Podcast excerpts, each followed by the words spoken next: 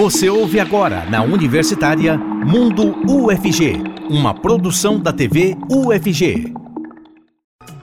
A compostagem é o processo de reciclagem do lixo orgânico, que transforma restos de alimento em adubo natural. E esse adubo pode ser usado na agricultura, em jardins e plantas. O processo também contribui para a redução do lixo urbano. E a UFG conta com uma cartilha que trata da compostagem e amplia a discussão sobre o problema do lixo no Brasil. A cartilha se chama Compor. E no programa de hoje nós vamos falar sobre ela e sobre os benefícios dessa prática. Fique com a gente, o Mundo UFG está só começando.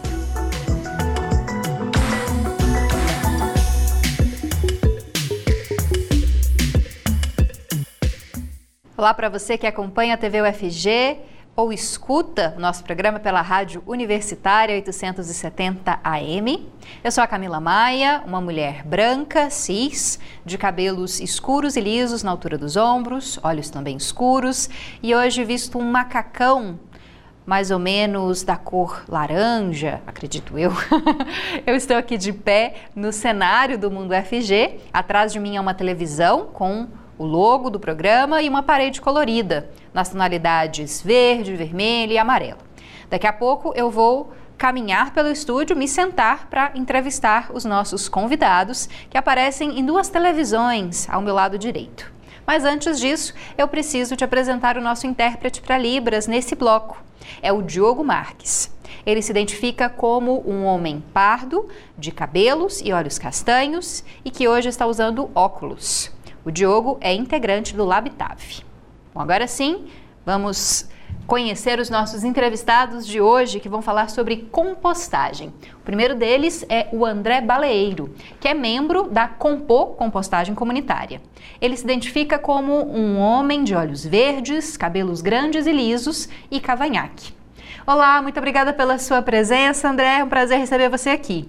Boa tarde, Camila. Boa tarde a todo mundo que está ouvindo a gente. E também vamos conversar com o Maurício Ogata, que é engenheiro agrônomo da Secretaria de Infraestrutura da UFG, a CEINFRA. Ele se identifica como um homem amarelo, com olhos castanhos e calvo. Olá, muito obrigada também pela sua presença, Maurício. Olá, boa tarde, Camila, boa tarde a todos. Bom, para começar, queria que a gente falasse um pouco mais sobre é, esse conceito, né, essa prática da compostagem. Porque eu acho que deve ter gente em casa que provavelmente não conhece ou não sabe direito como é que ela é feita. Vou começar com o André, depois passo a palavra para o Maurício. André, explica para gente o que, que é a compostagem e como ela é feita geralmente, né? Camila, a compostagem é um processo de decomposição da matéria orgânica quando você tem presença de oxigênio, né? Então é um processo aeróbio. É, então, é uma decomposição da matéria orgânica feita de uma forma mais otimizada, uma forma que leva menos tempo e não por é, e que não atrai vetores. Tá, mas aí eu preciso que você explique essas, esses termos que você usou, né? Não airada é isso e não atrai vetores. Isso quer dizer o que exatamente para quem está em casa assim não entendeu? Tá. É, quando a gente joga uma casca de banana é, no, no, solo, por exemplo, né, na terra, a gente vê, acompanhando essa casca, que ela vai mudar de cor, ela vai perder água, aí vão vir bichinhos e vão... Isso é o processo de decomposição, que acontece com tudo que é vivo. Agora, a compostagem é você fazer essa decomposição de forma mais organizada, né? Fazendo uma cobertura com matéria seca, que seria palhada, é, aí você cobre, você impede que pousem moscas é, ou que venha alguma baratinha. Então, a compostagem é isso, né? É um processo com presença de oxigênio, decomposição com presença de oxigênio. Bom, Maurício, queria que você complementasse para a gente, né? Com outras informações para o nosso público, geralmente como que a compostagem é feita, ela é feita apenas em uma escala mais é, profissional, dá para fazer em casa. Sei que hoje em dia tem muita gente que tem composteira em casa, né? E para que que ela é, é importante, né? Essas realizar a compostagem. Ah, sim. É, a compostagem, hoje nós falamos muito de reciclagem de materiais ditos mais nobres, como alumínio, metais, a plásticos, vidros, né? A compostagem de forma bem simplificada são os processos, existem vários tipos de compostagem, são processos de reciclagem de matéria orgânica. Quando a gente traz para o universo doméstico, basicamente sobra de comida, a, a grande maioria desse material. São processos de apodrecimento controlados, né, como dito aí pelo, pelo André, que podem ser feitos de várias maneiras. A cartilha Compor trouxe diversas informações de como fazer isso, simplificou o processo, trouxe ele de forma bastante didática para o público que é leigo no assunto, né? É, é, um processo simples, mas que também pode ser um processo um pouco mais complexo se ele for tratado de maneira profissional, em grandes volumes, né? Mas para fazer em casa, basicamente é um processo de apodrecimento controlado desse material, em que a intenção é a gente pegar aquilo que ia para o aterro ou que ia ser depositado de forma incorreta e trazer ele de forma é, que não traga cheiro ruim, que não traga chorume, que possa servir novamente de adubo entrando nesse ciclo de, de fertilização novamente do solo. Então é uma, basicamente a compostagem, todos os processos de compostagem visam é, é, reciclar, reinserir esses materiais que hoje são tratados como problema, como lixo, novamente no, no na, na, na, cadeia produtiva, né? seja ela em jardim, seja ela na agricultura, uso doméstico, uso profissional, tem uma série de possibilidades é de grande importância, visto que é, é, a quantidade de materiais é muito grande e, de maneira geral, os processos de reciclagem não têm lidado muito bem com essa etapa da reciclagem. Hum, até ia perguntar sobre isso. A gente já tem visto nos últimos anos um crescimento né, da coleta seletiva, das cooperativas é, de catadores de materiais recicláveis que fazem esse processo né, de recolher, muitas vezes já transformar aquilo para venda ou em produtos é, mais em relação ao lixo orgânico. Como é que o Brasil está hoje? Por exemplo, grandes é, restaurantes ou empresas que trabalham com alimentos, elas fazem isso? Há uma legislação, por exemplo, que elas façam isso? Ou geralmente esse lixo orgânico vira lixo mesmo? Vou perguntar primeiro para o Maurício, depois eu passo a palavra para o André.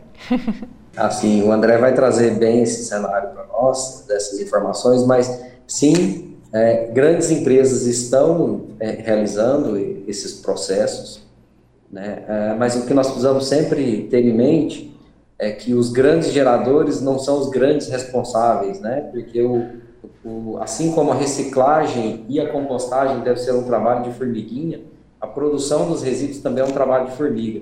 E a soma de todos os pequenos volumes de resíduos produzidos pelas casas é o que traz um grande transtorno.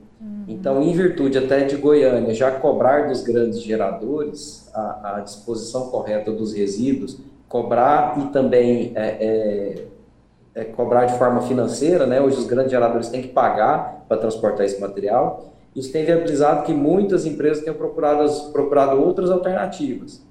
Uma parte por consciência ecológica, uma parte por, por entender que financeiramente agora compensa é, é, buscar uma outra alternativa, né?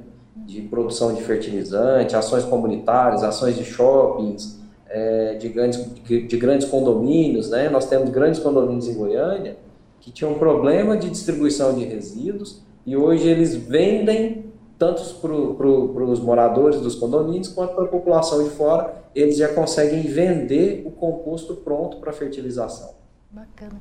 André, se você quiser também complementar, o Maurício já disse que você tem informações sobre isso, né? Para falar um pouco sobre a aplicação da compostagem em escala industrial, né? Se há é, legislação específica para isso, o, André, o, Maurício explicou um pouquinho, né? E como que esse processo tem evoluído, se tem evoluído, né? Para evitar o descarte incorreto do lixo orgânico. É, Camila, a gente tem muito que voltar nossos olhos para a questão da compostagem e do tratamento dos resíduos de uma forma geral. É, até você falou a questão da reciclagem, né? É, não tem crescido tanto assim a, a coleta seletiva, né? A gente tem aí no município de Goiânia estabelecida a coleta seletiva há uns 14 anos já, e a gente ainda está parado na, na porcentagem de é, coleta né, dos uhum. recicláveis em torno de 6%, sendo que a gente poderia chegar até 30%. Né? Então, a gente está avançando muito devagar. É, a gente tem a Política Nacional de Resíduos Sólidos, que prevê que previa a extinção dos lixões é, já em 2014, depois foi prorrogada, é, e até hoje existem muitos lixões, até em, em cidades próximas aqui de Goiânia, né, o interior contém muitos lixões, então o, a destinação final está sendo dada, está sendo inadequada em, em uma quantidade grande de municípios, então a gente precisa dar muita atenção para essa questão dos resíduos aí, que a gente tem uma bomba relógio, a gente está empurrando a sujeira para debaixo do tapete. É, e falar sobre compostagem é importante porque a gente está tratando é, da maior fatia dos resíduos sólidos domésticos, né, que é a, a parte orgânica. Então, essa parte orgânica ela chega a quase 60% do lixo, né? É, então, é muito importante a gente avançar com compostagem em várias escalas, né? Tanto na escala industrial é, quanto na escala de pequenos geradores. É, a partir de 2020, a gente viu várias iniciativas de compostagem é, sendo implementadas é, com aquele modelo é, de pessoas que fazem planos de assinatura e que empreendedores buscam esses resíduos é, orgânicos e fazem a compostagem em um local determinado, né? É, mas isso ainda representa uma parcela muito pequena, né? Em termos de quantidade, de volume, é, quem mais faz compostagem é, são as gestões municipais que fazem a, a, compostagem dos restos de poda e capina do município, né? No caso da Comurg, que tem é, pátios de compostagem que são volumes consideráveis mas a gente precisa avançar muito, até mesmo dentro da UFG, a gente precisa avançar nessa gestão dos resíduos orgânicos, é, e a, a acaba trabalhando bastante com é, pequenos geradores, né, e, e a compostagem comunitária, uhum. que é, alguns sujeitos, né, alguns perfis, eles acabam absorvendo a geração de resíduos orgânicos da sua vizinhança, como feirantes, agricultores urbanos e outros. Então a Compor, que é a cartilha, né? Você é o, é o responsável por essa cartilha, né? Ela vai é, orientar essas pessoas que querem ser esses polos né, de compostagem ou qualquer indivíduo que queira fazer compostagem em casa. Explica melhor para a gente sobre a cartilha e também quem está ouvindo a gente, vendo a gente, ficou interessado, gostaria de saber mais sobre o processo, às vezes é, trabalha com alimentos ou trabalha com resíduos orgânicos e poderia fazer isso né, no, no local de trabalho ou em casa, também onde essa pessoa pode acessar essa cartilha. Então, é, a Compor é o coletivo, né, que foi fundado no final de 2019, início de 2020, como uma iniciativa popular. E em 2022, agora, a gente teve a versão impressa é, da Compor, né, da cartilha, Compor para Decompor, é, construindo uma rede de compostagem comunitária. Uhum. Então, esse, essa cartilha ela tem na versão e-book também, pela Segraf, que é a editora da UFG. Você pode procurar pelo nome, Compor para Decompor, e você pode baixar esse, essa cartilha gratuitamente, que você vai aprender é, formas de compostar e também é, como envolver sua vizinhança, a comunidade, o pessoal do seu trabalho, do, da sua escola, para fazer compostagem também. Bacana. Então, o site do Segraf, segrafufg.br, Segraf com F no final, F mudo, .fg.br, procurar por compor, que vocês encontram a cartilha para baixar e ler. O André citou o caso da UFG, Maurício. Dá para a gente falar como é, é a situação da UFG hoje em relação à coleta desses materiais orgânicos? Já existe um projeto de compostagem, algo que está aí numa perspectiva? Queria que você é, explicasse para a gente o que, que a UFG tem feito nesse sentido. Sim, a UFG, como um pequeno município dentro de Goiânia, ou um pequeno grande município dentro de Goiânia, principalmente o Campo Samambaia, pelo, pela área e pela população que passa por ali, ela vive um problema dos resíduos hoje também. Né? Ah, o, os projetos de compostagem grandes, por falta de fôlego financeiro, é, eles não, não, não andam, né? porque existe uma demanda de maquinário, de pessoal, Então, uma grande saída, e aí a, a, o projeto Compor vem muito é, é, no mesmo sentido do que nós pensamos, nós precisamos de um grande projeto de compostagem, mas nós precisamos de pequenas ações de compostagem para evitar que esse material tenha que ser transportado, que esse material tenha que ser triado e depois compostado num grande volume.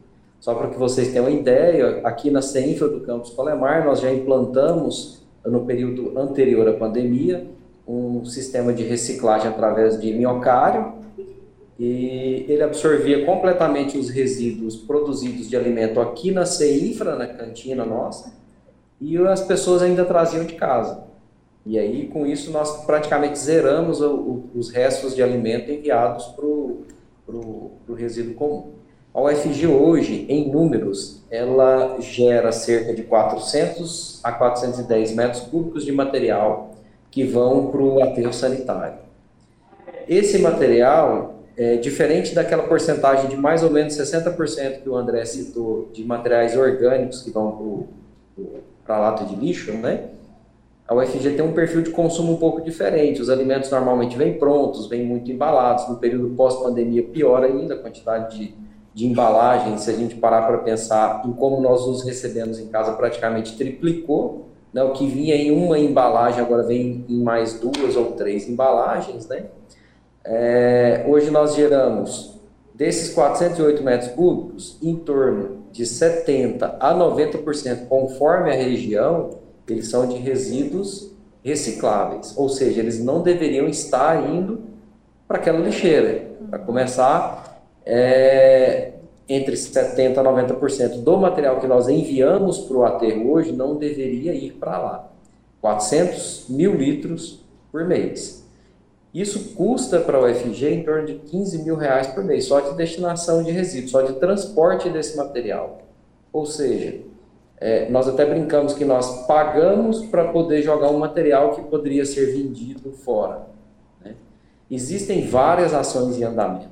Uhum. Existem é, é, ações com cooperativas, boa parte desses resíduos já é coletada pelas cooperativas, mas o que nós não conseguimos fazer hoje é triagem.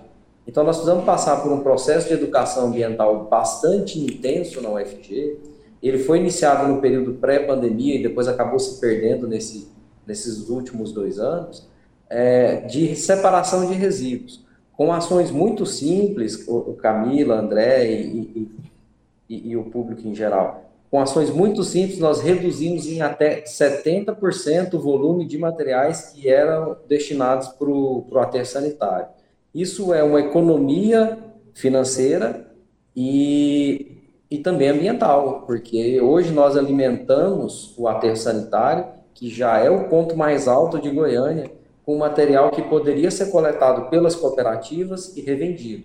Só que para ele ser coletado pelas cooperativas, ele precisaria ser triado primeiro. E a forma mais fácil de triar é o usuário destinando para o contentor correto. Ou seja, dois contentores, um verde para reciclável um marronzinho ali para o orgânico, e aí o reciclável vai para as cooperativas e o marrom pode ir para essas ações de reciclagem de material orgânico ou compostagem, né? Então, e nós temos plena capacidade de atender isso em relação ao material. Por quê? Nós temos aí em torno de 400 metros cúbicos de material que vão para o aterro, né? É, isso daria mais ou menos 120 metros cúbicos de material orgânico. E para fazer a compostagem, nós precisaríamos de resto de poda, folha, que são materiais, os materiais secos, materiais mais duros, né? mais ricos em carbono para compostagem. Cada poda de grama do Campo Samambaia gera em torno de 700 mil litros de material que também pode ir para compostagem. Né?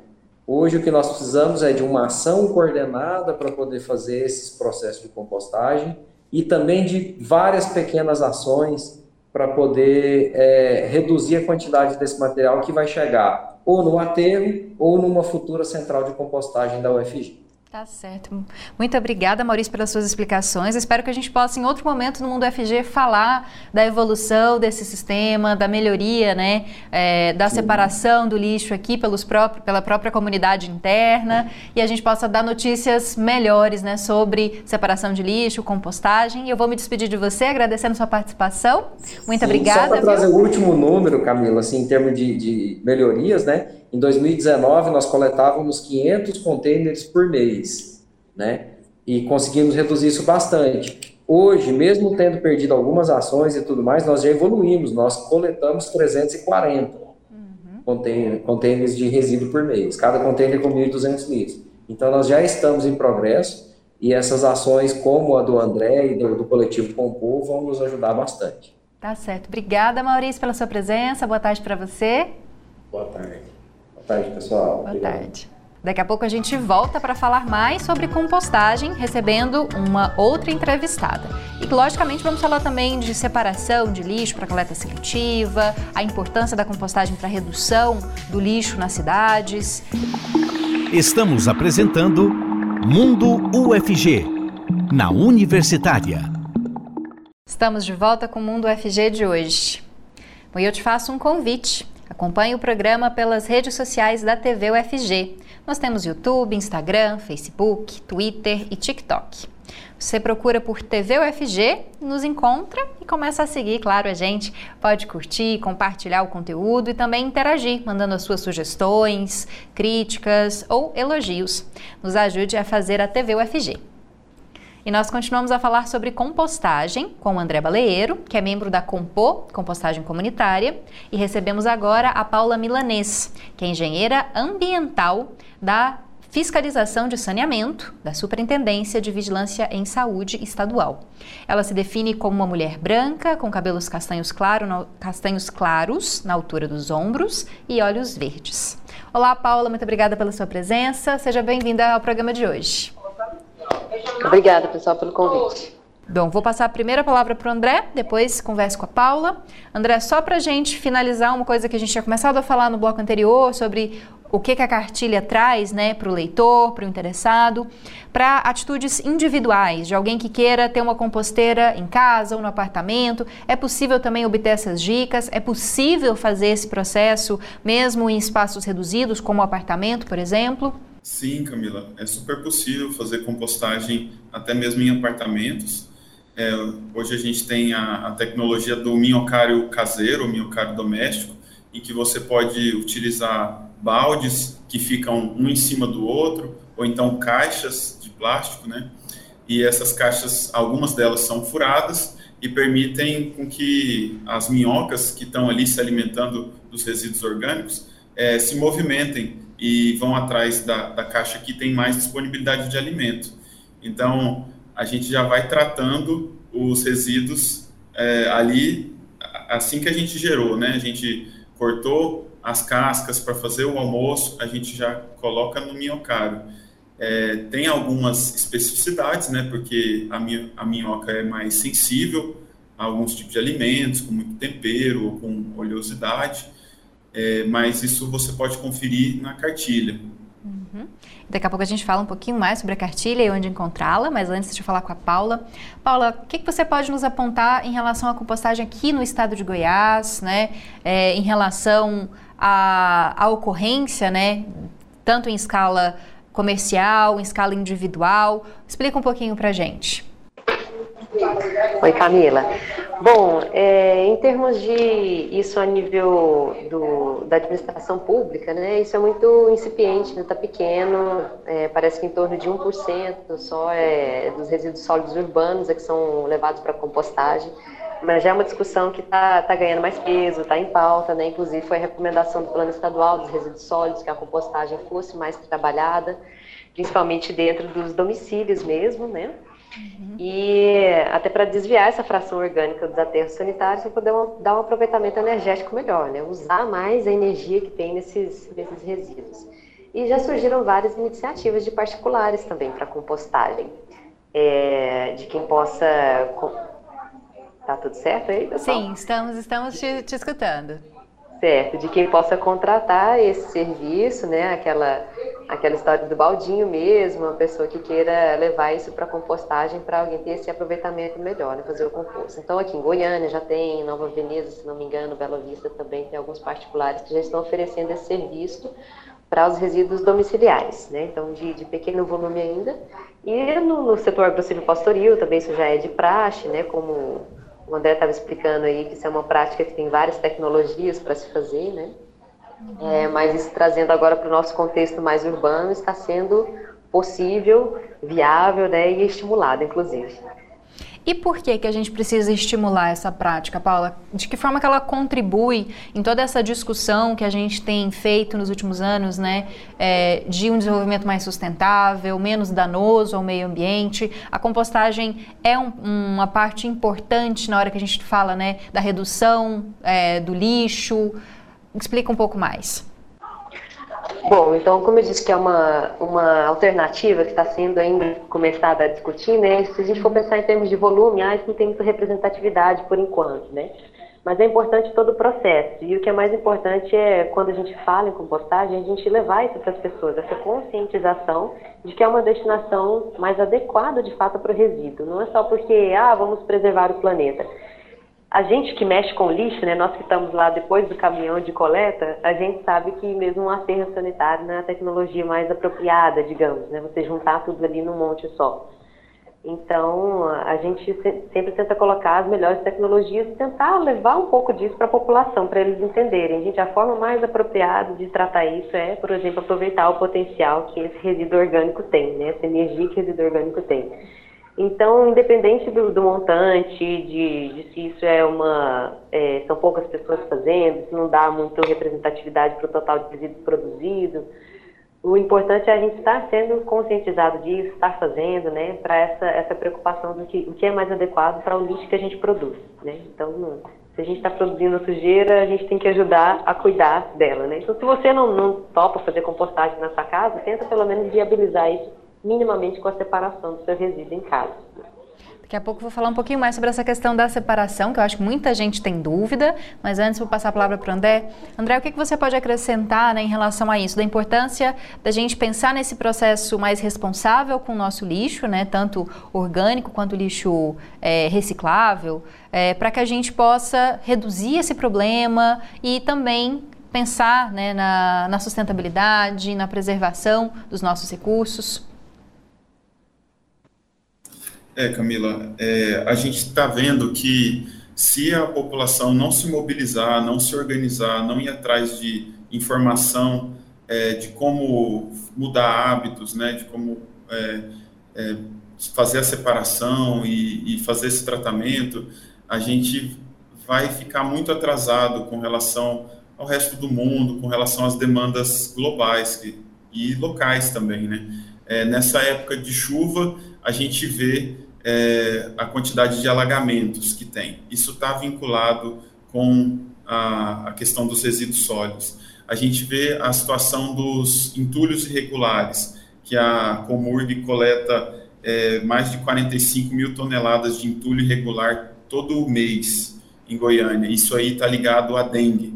Então, estando aqui com a Paula, é interessante a gente ressaltar isso, que é, se a gente está falando de resíduo, a gente não está falando de ambientalismo, de é, pensamento verde, pessoa que abraça a árvore, a gente está falando de saúde pública, de saneamento, que é um direito que precisa ser universalizado e precisa começar da gente, sabendo como se faz, para a gente exigir dos políticos, exigir da, das instituições é, por uma melhoria. Né? Bom, e para a gente pensar a partir né, do nosso lixo, na nossa casa, Paulo, explica para a gente o básico, né? O que, que a gente tem que fazer para que, primeiro, o resíduo orgânico Uh, vá, vá para a destinação né, mais correta e o lixo que pode ser reciclável também vá para a destinação mais correta. Orienta os nossos espectadores e ouvintes para que eles também possam começar a fazer esse processo em casa, mesmo que ainda não consiga fazer compostagem, mas pelo menos consiga separar corretamente o lixo. Isso, Camila. Esse é, a separação do lixo é muito importante é, para cada um pensar como gerador, é a, é a, sua mínima responsabilidade, né? Mesmo pensando que ah, não tem uma coleta seletiva eficiente, em vez de só cobrar do poder público essa, essa etapa, né? A nossa parte ali como gerador de resíduo, até mesmo a responsabilidade que está na, na política nacional, é colocar, dispor esse lixo de uma maneira apropriada, um acondicionamento apropriado para que o restante da, da, das etapas né, seja feita corretamente. Então, minimamente é a gente separar, pelo menos os recicláveis secos, né, tirar aquele grosso de resíduos, não precisa passar bucha com sabão, se puder passar, melhor, mas não precisa esse tanto, né? Tirar o grosso do resto de líquido ou o resto de, de comida ali, só dar uma enxaguada é minimamente ótimo. Separar tudo quanto é embalagem reciclável, mesmo aqueles que não tenham tanta viabilidade de reciclagem hoje em dia, né? a gente sabe que o isopor é reciclável, mas não tem muita saída, mas separe mesmo assim. É uma pressão que a gente faz, é uma pressão para desde a cadeia da produção do material, né, das indústrias que geram esse, colocam essa embalagem nos produtos, né? É, a gente tem essa, essa parcela de competência, de responsabilidade, pelo menos separar os recicláveis secos, o que você não conseguir separar de reciclável, dispõe como rejeito. Separar o orgânico é interessante se você tiver minimamente uma, alguma destinação para isso, né? Se você estiver disposto a começar uma compostagem, não precisa compostar tudo, tá, gente? Às vezes experimenta só para tentar ver como é que é, né? É um processo muito simples, mas exige uma certa manutenção, cuidado ali. Mas então, minimamente, todas as embalagens recicláveis, principalmente plástico, papel, papelão, né? Existem vários que podem ser separados e sem pensar muito na, na destinação disso. Se você tem aquele gás para, olha, eu vou colaborar para de fato que isso seja reciclado, né? Vou atrás de quem vem buscar, quem vem coletar, não só a prefeitura, os uhum. carrinheiros que existem muito por aí, né? É, se você puder colaborar nesse sentido também ótimo, mas minimamente separar, né? Uhum. Coisa interessante que você disse é do isopor. Eu tinha sido orientada antes a não colocar no lixo reciclável porque não era reciclável. Então é melhor separar o isopor também, por mais que o processo ainda seja mais difícil né, para reciclagem. Isso, ele é, difícil é a logística, né? Ele não é muito vantajoso na, na, reciclagem, mas ele é reciclável, de fato, né? Mas acho que, tem, na minha opinião, ele tem que ser continuado a separar como reciclável, porque ele tem esse potencial. Então, a gente tem que gerar essa pressão, de preferência não pegar de isopor, tá? Se tiver a marmitex de, de alumínio, ótimo, mas enfim, muitos já optam pelo isopor, mas se não puder evitar, pode separar ele sim como reciclável. É interessante pensar até mesmo na hora de adquirir um produto, né? Evitar levar para casa mais do que deveria, ou evitar levar para casa o produto que não seja tão reciclável, né? É, se você puder usar apenas um recipiente, não várias sacolas, né? Como o próprio Maurício citou no começo do programa, definir, é, decidir entre o alumínio e não o isopor, também essas é, decisões podem facilitar na hora dessa separação, né? Bom, queria que o André falasse um pouquinho mais da cartilha para gente, que a gente vai até colocar o site do Segraf aqui embaixo, para que a gente chame a atenção das pessoas, para que quem tenha é, interesse em saber mais sobre esses processos e a gente possa fazer com que as pessoas pensem mais sobre compostagem, separação de lixo. Então, eu queria uma divulgação sua, André, sobre a Compor. Tá certo. É, com o, trabalho da elaboração da cartilha e em cima das experiências que a gente tem tido de oficinas com pessoas de vários perfis, né, em vários graus de alfabetização, a gente quer simplificar o processo de compostagem, porque quando a gente está tratando de pequenas quantidades, pequenos volumes, é que nem a Paula falou, é muito simples. Começa com uma experiência, pequena, se você tem um quintal, é mais fácil ainda, porque as bactérias que vão decompor os resíduos orgânicos, elas estão presentes no solo já. Então, ela estando em contato e você fazendo uma cobertura com aquela aquele resto de capina, aquele resto de poda que faz do, do, dos gramados ou de serragem, você cobre ela totalmente e você vai acompanhando como ela vai mudar o aspecto até depois de uns três meses, ela está com parecendo terra mesmo, e terra fértil, né? Terra preta. E a gente gosta de mexer com compostagem porque a gente vê esse potencial é, da pessoa ir conectando com outros elementos, né? A gente está voltando a ter uma perspectiva mais circular de economia. E isso é fundamental para a gente pensar a sustentabilidade do, do ser humano no planeta Terra, né? A gente precisa ter uma economia circular. A gente não pode ter uma economia linear que começa na fábrica e termina no aterro sanitário. A gente tem que ter uma economia que produz vários materiais, vários elementos, vários alimentos e eles são reciclados esses materiais das várias formas. E concordo com a questão do da Paula falou do do isopor, né? Porque a gente precisa pressionar, porque a gente tem que levar só cerca de 10% dos nossos resíduos para o aterro sanitário. É, e esses 10% eles podem ser reduzidos. Hoje até bituca de cigarro tem empresas que estão conseguindo tecnologia para aproveitamento. Então, é só é, papel higiênico sujo, é, absorvente, fralda utilizada, né, fralda descartável, é, e até a bituca de cigarro está saindo desses rejeitos. Então, é importante que a gente vá reduzindo cada vez mais isso que a gente leva para o aterro sanitário. Então, na cartilha, é, vocês vão ver que tem uma metodologia de como fazer compostagem comunitária, baseado nos exemplos que deram certo né, no Brasil. A gente tem o exemplo de Florianópolis, com a Revolução dos Baldinhos, que deu muito certo.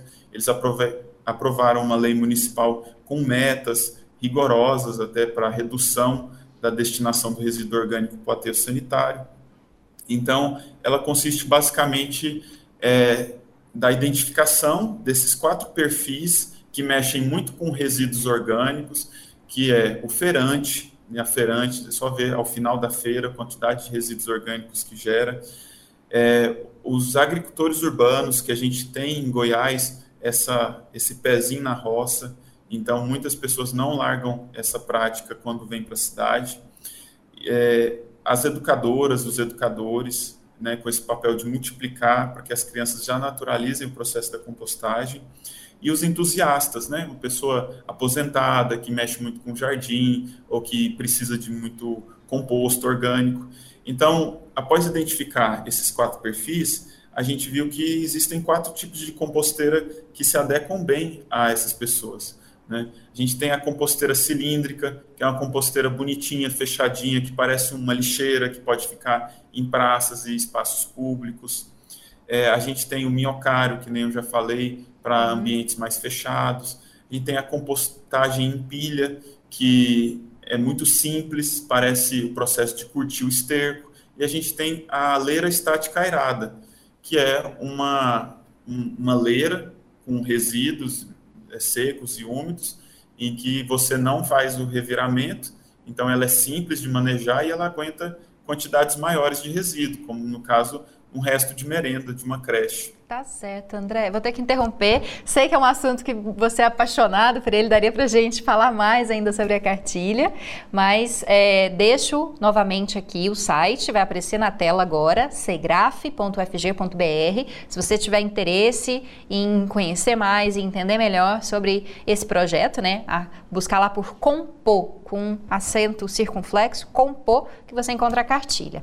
Nosso programa está chegando ao final, queria agradecer, muito obrigada, André, pela sua presença por vir falar sobre a cartilha com a gente. Muito obrigado. E eu deixo também é, as redes sociais da Compor, é, no Instagram c.compoo, com dois Os no final. É, também estamos na, no YouTube e se quiser entrar em contato com a gente por e-mail tam, também, compor.comu.gmail.com compor.comu.gmail.com procurar lá também no Instagram, no YouTube, compor, para você poder seguir o trabalho deles. E muito obrigada, Paula, pelas, pelos seus esclarecimentos e orientações. Acho que é importante sempre a gente falar sobre isso, por hum, mesmo que pareça repetitivo, a gente sempre descobre uma coisa nova. Isso, deixa o reforço aí, porque o André falou os vários perfis de pessoal, quem gosta de mexer com o jardim, botar a mão na massa, passar o tempo com isso compostagem é ideal, a gente sempre tem folhas, né, para separar galinhas, então experimente isso. A compostagem com minhocas não é ideal para produzir minhocas, mas é um microsistema que funciona, sim, muito bacana de se experimentar também. E lembrando da reciclagem, aqui em Goiânia a gente tem captação para vidro também. Vidro altamente reciclável, podem separar também o vidro aí com devido cuidado para não machucar quem for manusear ele, tá? Mas separem sim. E qual que é o cuidado, Paula? Já que você falou disso, tem uns minutinhos. Colocar numa caixa de papelão, num papel, enrolar no papel, o que que faz? Pode ser. Se tem aquela aquela sacolinha de papel, saquinho de pão, aquela embalagem do, a caixinha do leite, de qualquer outra coisa, pode colocar o vidro lá dentro. É, se tiver quebrado, principalmente maior cuidado ainda, né? Se puder passar uma fita em volta. É, só lembrando, porque ele rasga muito facilmente o saco, né, que fosse colocado. Uhum. Então, assim, é como você faria para você não, não se machucar com ele, né?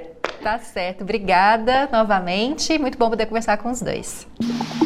Estamos apresentando Mundo UFG, na Universitária.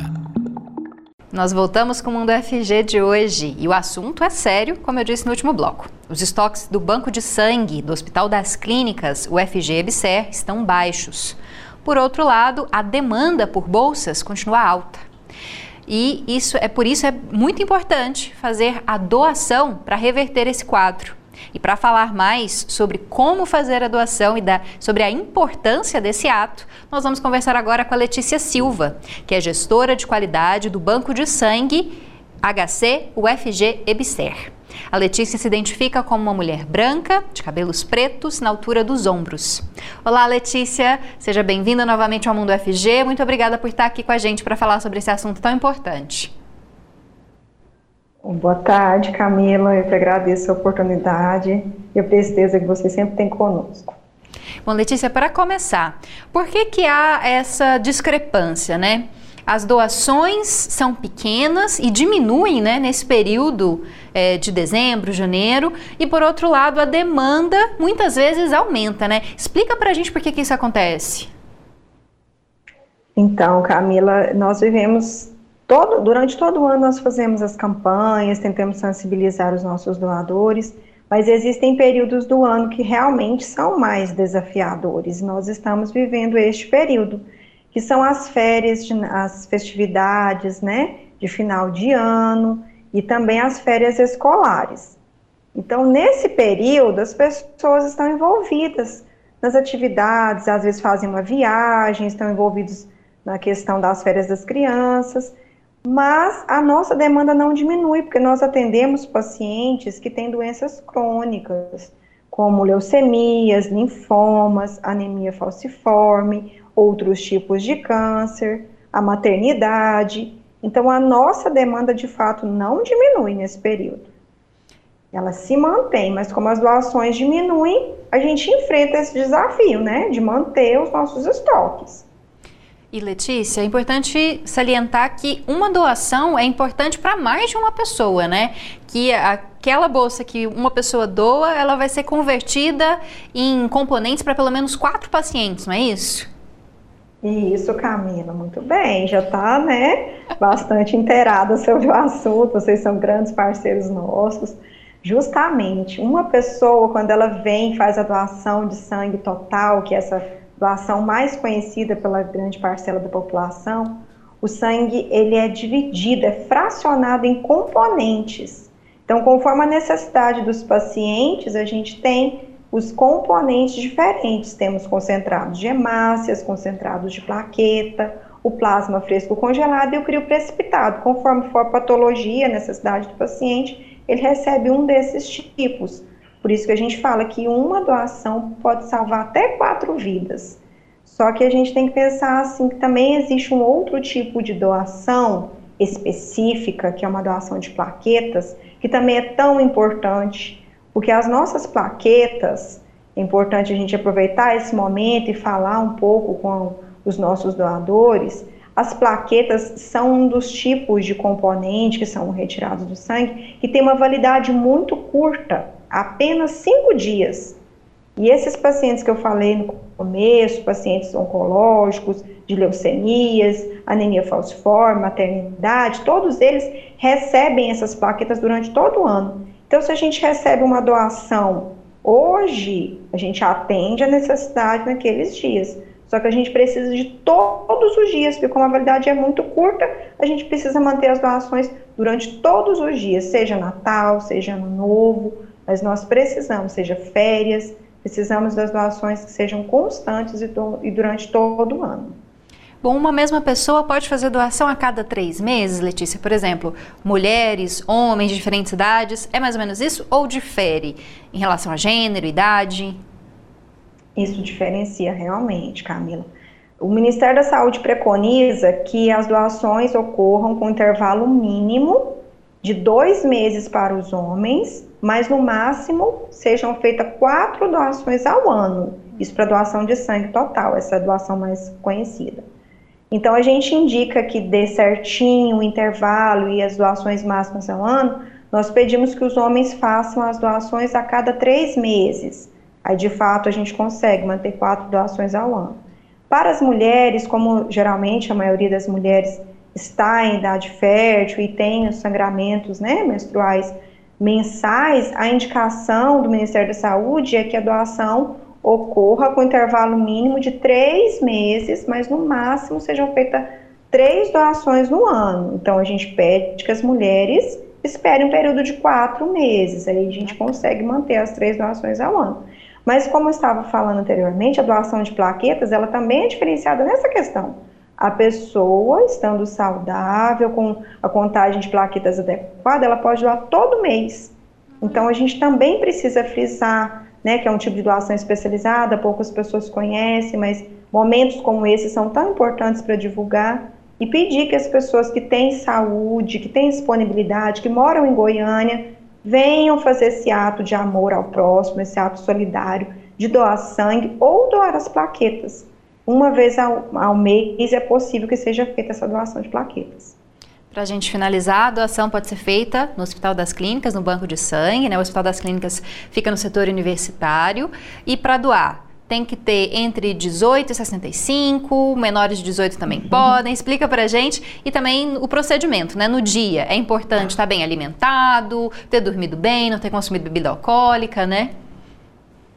Você já está se tornando uma grande captadora. Agradeço muito, Camila. Preciso é agora mesmo. fazer a minha Precisa doação. Ter... isso é importante. É preciso ter entre 16, a idade mínima é 16 anos. De 16 a 18 anos, é importante que a pessoa esteja com documento oficial com foto e acompanhado de uma pessoa que seja maior de idade responsável por ela. A partir dos 18 anos até os 60 anos, é importante que esta pessoa, ela mesma pode, né, doar com um documento oficial com foto, e a partir dos 60 anos até os 69 anos tem que ter feito uma doação anterior. Então tem que ter feito uma doação de 18 até os 60 anos. É importante, como você bem colocou, estar alimentado, uma refeição leve, duas horas antes da doação, ter dormido bem, estar se sentindo bem, com saúde. Né? E isso, é uma grande parcela da população atende esses requisitos vir, faz um cadastro, passa pela triagem e vai fazer a doação. Vai salvar pelo menos quatro vidas nesse Natal solidário aqui do nosso banco de sangue do HC, UFG. Tá certo. Muito obrigada, viu, Letícia? Obrigada. Pretendo ir aí. Quem sabe semana que vem, quando as coisas ficarem mais tranquilas, mas muito obrigada. Vai ser uma alegria recebê-la. Mais uma vez, muito obrigada pela oportunidade. Bom, e agora você confere dicas de eventos e ações e editais da Universidade Federal de Goiás.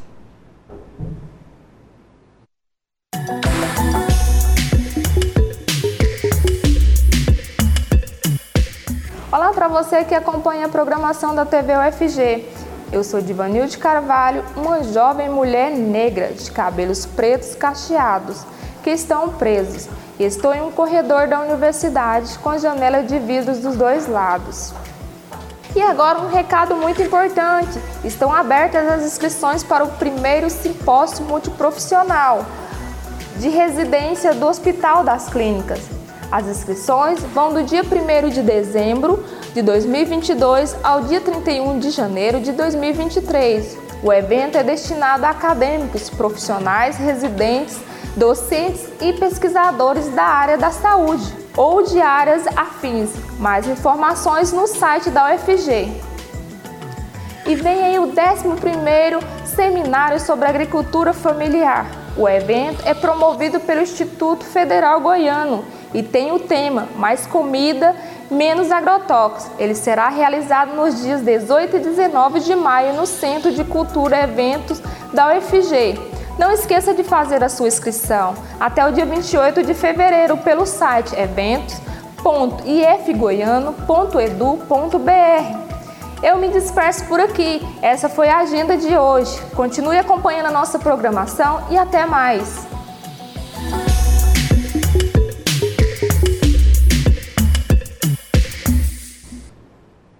Se você quiser ver ou rever qualquer episódio do nosso programa, é só procurar pelo canal da TV UFG no YouTube.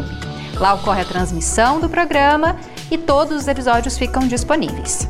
Se você quiser sugerir uma pauta, mande no nosso contato do WhatsApp 62991811406.